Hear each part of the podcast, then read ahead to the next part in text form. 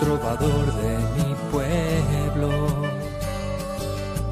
hoy perseguido por servir al Señor. Comienza Francisco y Clara, Camino de Misericordia, un programa dirigido por Fray Juan José Rodríguez.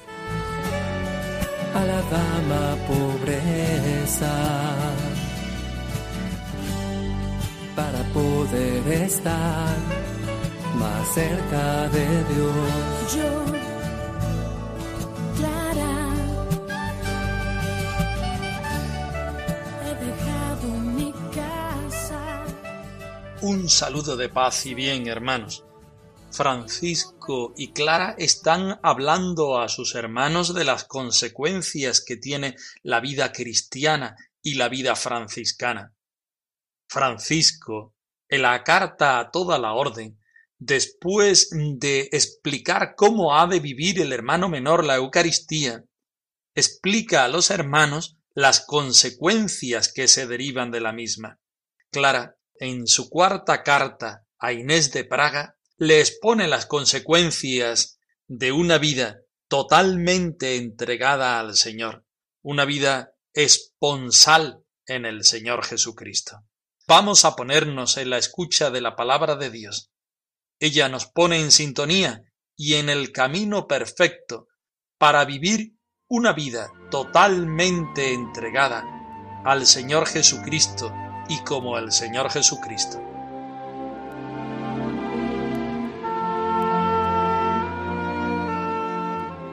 Del Evangelio según San Juan.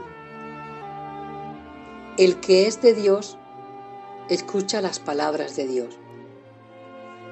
Yo no quiero que me honréis, pero hay uno que quiere que se me honre, y Él es el que juzga.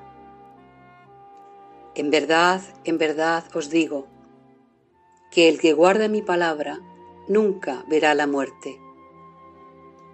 Si yo me glorifico a mí mismo, mi gloria no es nada. Mi Padre es el que me glorifica, el que vosotros decís que es vuestro Dios.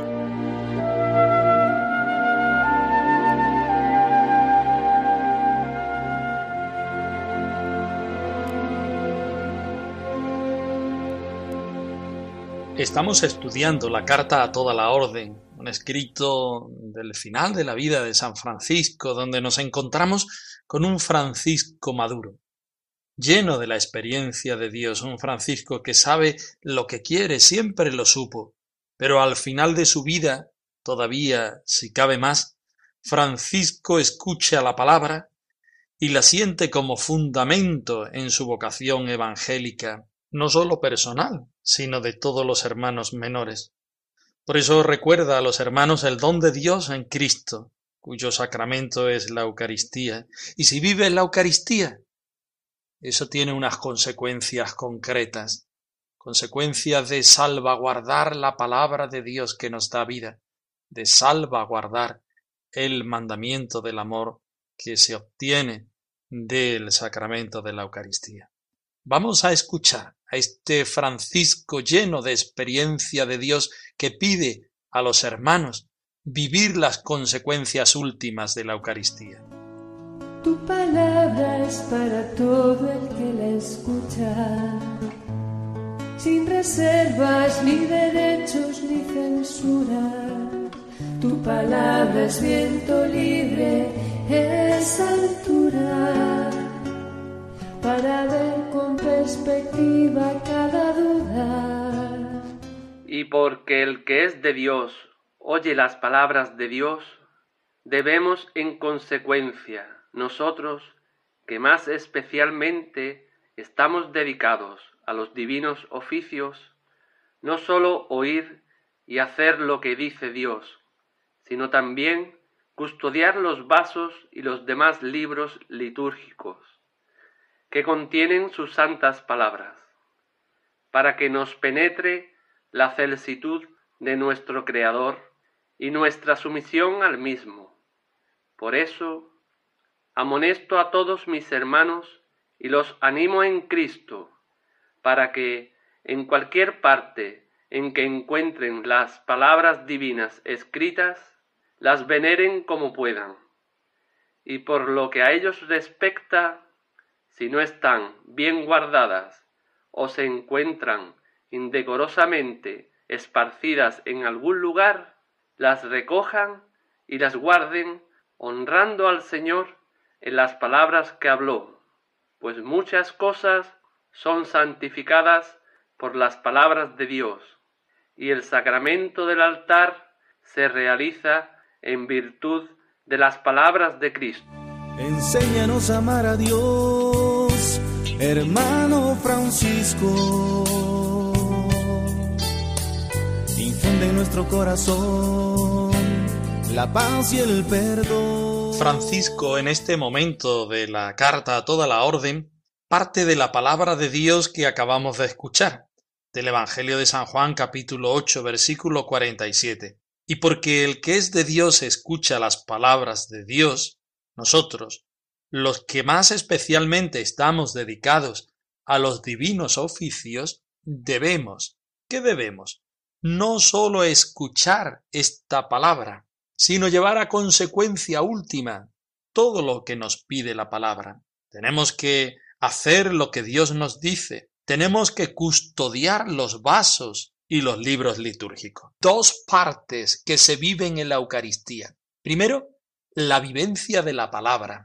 Por tanto, esa palabra que escuchamos en la Eucaristía, esa palabra que es alimento, esa palabra que perdona nuestro pecado, esa palabra que es soporte para la vida cristiana y para la vida franciscana, no puede tener su puerto, su fin en la misma Eucaristía, sino todo lo contrario. Esa palabra debe estar viva dentro de cada uno de los hermanos menores, de cada uno de los fieles. Y esa palabra debe ser incluso físicamente custodiada.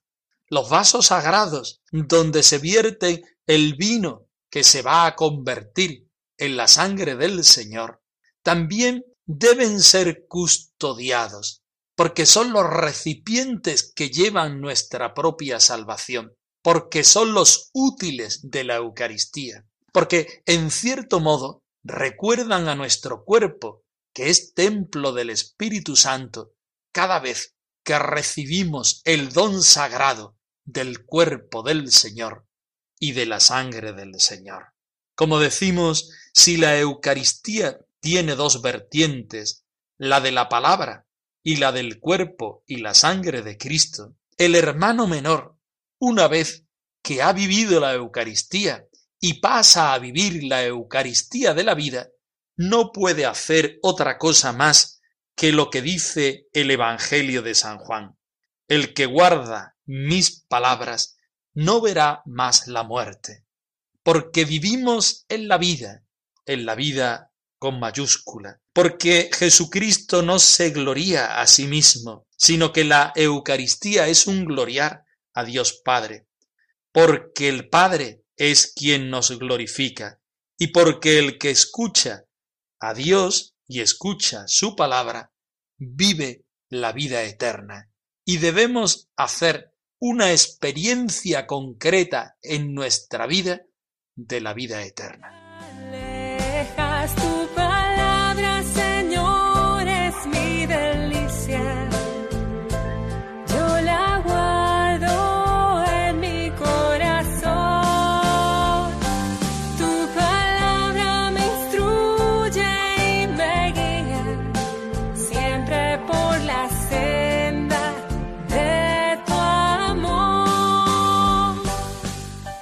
Por eso continúa diciendo San Francisco de Asís, amonesto.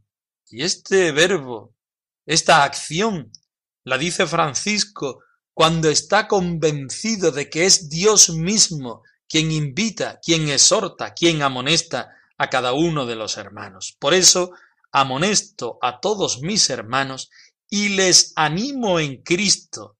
Fijaos la expresión preciosa, amonesto, como una petición, como una orden desde el Señor, no desde eh, el deseo de Francisco, sino que es algo que pide el Señor. Pero por otra parte, animo, animo a que se viva, es decir, me pongo eh, en las filas de los hermanos. Quiero ser uno más, no quiero ser el fundador, no quiero ser el padre espiritual, sino que me pongo en la fila de, de, los hermanos todos. Quiero ser un hermano menor más. Y por eso animo en Cristo, animar al hermano en la vida, pero animarlo en Cristo, a que donde quiera que encuentren las palabras de Dios escritas, las veneren como mejor puedan. Es que la palabra de Dios es Dios mismo. Es que la palabra de Dios es quien nos anima, quien nos salva, quien nos perdona. Por lo tanto, el hermano menor no puede hacer otra cosa más que venerar como mejor pueda esa palabra. Tú lo harás de una manera en concreto, tú lo harás de otra forma. No es importante tanto las distintas formas, sino el sentido profundo de venerar esta palabra que nos trae la presencia de Dios mismo. Y por lo que a ellos toca, si no están dignamente colocadas o sin respeto, están tiradas y dispersas en algún lugar, las recojan y las coloquen dignamente, honrando al Señor en las palabras que él pronunció. Cuentan los primeros testimonios que San Francisco no podía ver un papel escrito tirado en el suelo, porque pensaba que en esas palabras, esas letras unidas de una manera determinada, podrían contener el nombre de Dios, porque esas letras, esas palabras, coordinadas de una manera determinada, podrían contener la palabra de Dios. Y él sufría que esos papeles pudieran estar por el suelo y lo pudiéramos pisar porque sería pisar la palabra de Dios, pisar el mensaje de Dios, pisar a Dios mismo. Quizás en una sociedad, en un mundo totalmente lleno de papeles y de mensajes escritos, esa petición de San Francisco, ese deseo, sería hoy imposible cumplir. Pero no sería difícil cumplir, sino que sería una honrosa dedicación de todo hermano menor, de todo cristiano de verdad, venerar la palabra de Dios y venerar todo aquello que nos suene a palabra de Dios, poner a Dios en su sitio, que no es otra cosa que vivir el mandamiento primero y segundo de la ley de Dios. Amar a Dios sobre todas las cosas y no tomar el nombre de Dios en vano. Pues son muchas las cosas que se santifican por medio de la palabra de Dios. Por si nos falta alguna razón, San Francisco nos invita a tomar conciencia de todo esto y en virtud de las palabras de Cristo se realiza el sacramento del altar. Tened en cuenta que no sólo la palabra de Dios es digna por ser palabra de Dios, sino que la palabra de Dios recitada por boca del sacerdote llevan y conllevan la presencia real de Jesucristo en la Eucaristía. Nada posee clara, nada le pertenece, como lirio del huerto, libre respira y crece, nada coge en su mano nada que aquí fenece, pobre en la cruz se abraza, con Cristo que padece. Clara es un alma femenina entregada totalmente a Dios. Está explicando a su hermana Santa Inés de Praga cómo en el espejo podemos encontrarnos con el rostro de nuestro Señor Jesucristo. Pero si seguimos indagando y profundizando en el espejo, nos encontramos tres momentos, tres fases que nos van a asegurar todavía más la presencia del Señor. Pero una vez que te asomas al espejo, no queda otra que responder a lo que el Señor hace, vive y habla desde ese espejo. Y puedas, como dice en palabras de la misma Clara, ir inflamándote cada vez más vivamente del ardor de ese amor. vamos a asomarnos a ese espejo, vamos de la mano de Santa Clara a encontrarnos con el esposo Jesucristo. A Jesús crucificado, siguiendo su camino de pobreza y humildad, con él y como él, hasta el final. Si sufres con él, con él reinarás. Por eso el mismo espejo, colgado en el árbol de la cruz, amonestaba a los que pasaban sobre lo que allí habían de considerar, diciendo Oh vosotros, todos los que pasáis por el camino, mirad y ved si hay dolor como mi dolor. Respondamos a una voz con un solo espíritu a quien así clama y gime. Lo tendré siempre en mi memoria y mi alma se derretirá dentro de mí. Que tú, oh reina del Rey celestial, puedas ir inflamándote cada vez más vivamente con el ardor de esta caridad. Llévame, Señor, con tu espíritu.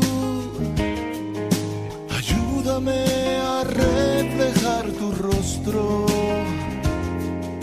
Te pido fuerzas y sabiduría para seguir luchando. Por eso dice Santa Clara, el mismo espejo colgado en el árbol de la cruz, recordamos a nuestros oyentes que Clara, en esta cuarta carta a Santa Inés de Praga, hace una diferencia de tres niveles dentro del espejo. Un nivel inicial, donde Podemos meditar al Señor en el pesebre, en los pañales, la humildad, la pobreza, otro espejo en el centro que considera la humildad y de nuevo la bienaventurada pobreza, con aquellos múltiples trabajos y penalidades que el Señor soportó, y por último, una tercera etapa de este espejo donde se contempla el amor con que el Señor subió al leño.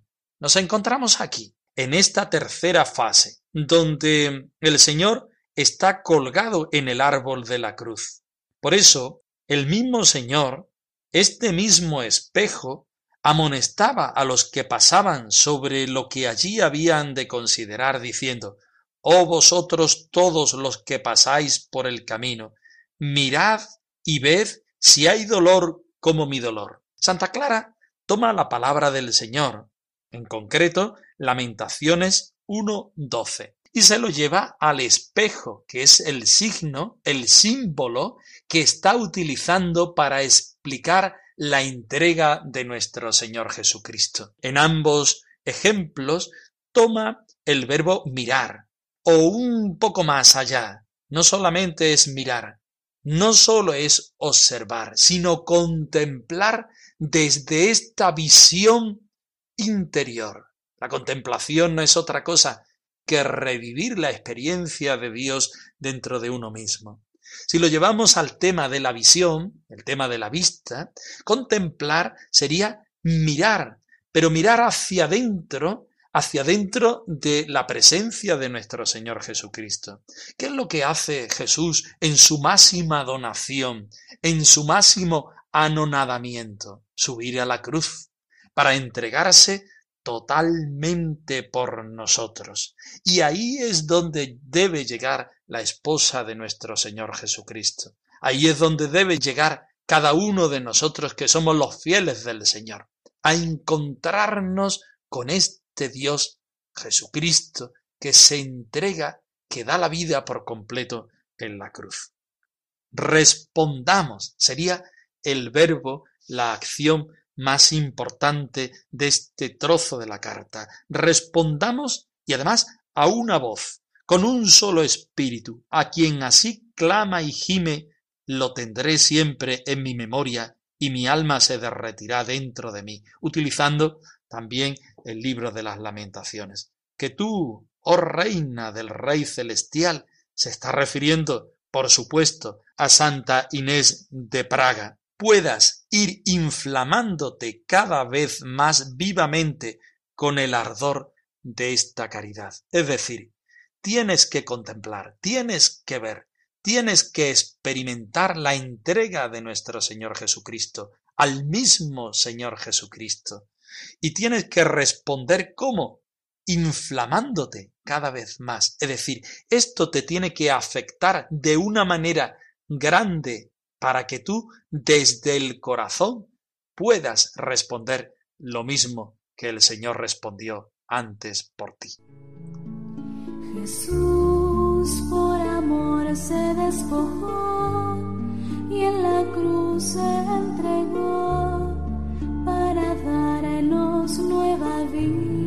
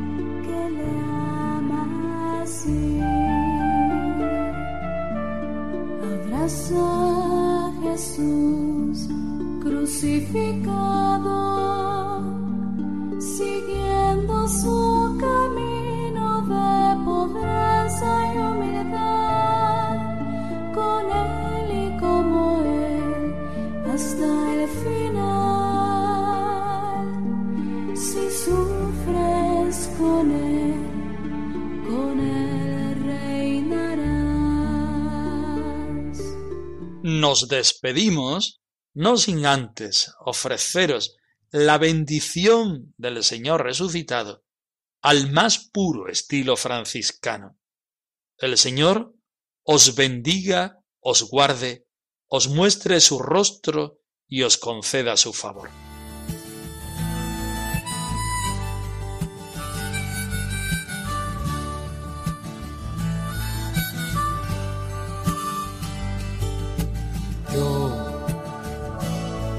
Francisco, trovador de mi pueblo, hoy perseguido por servir al Señor. Han escuchado en Radio María Francisco y Clara, Camino de Misericordia, un programa dirigido por Fray Juan José Rodríguez. a la dama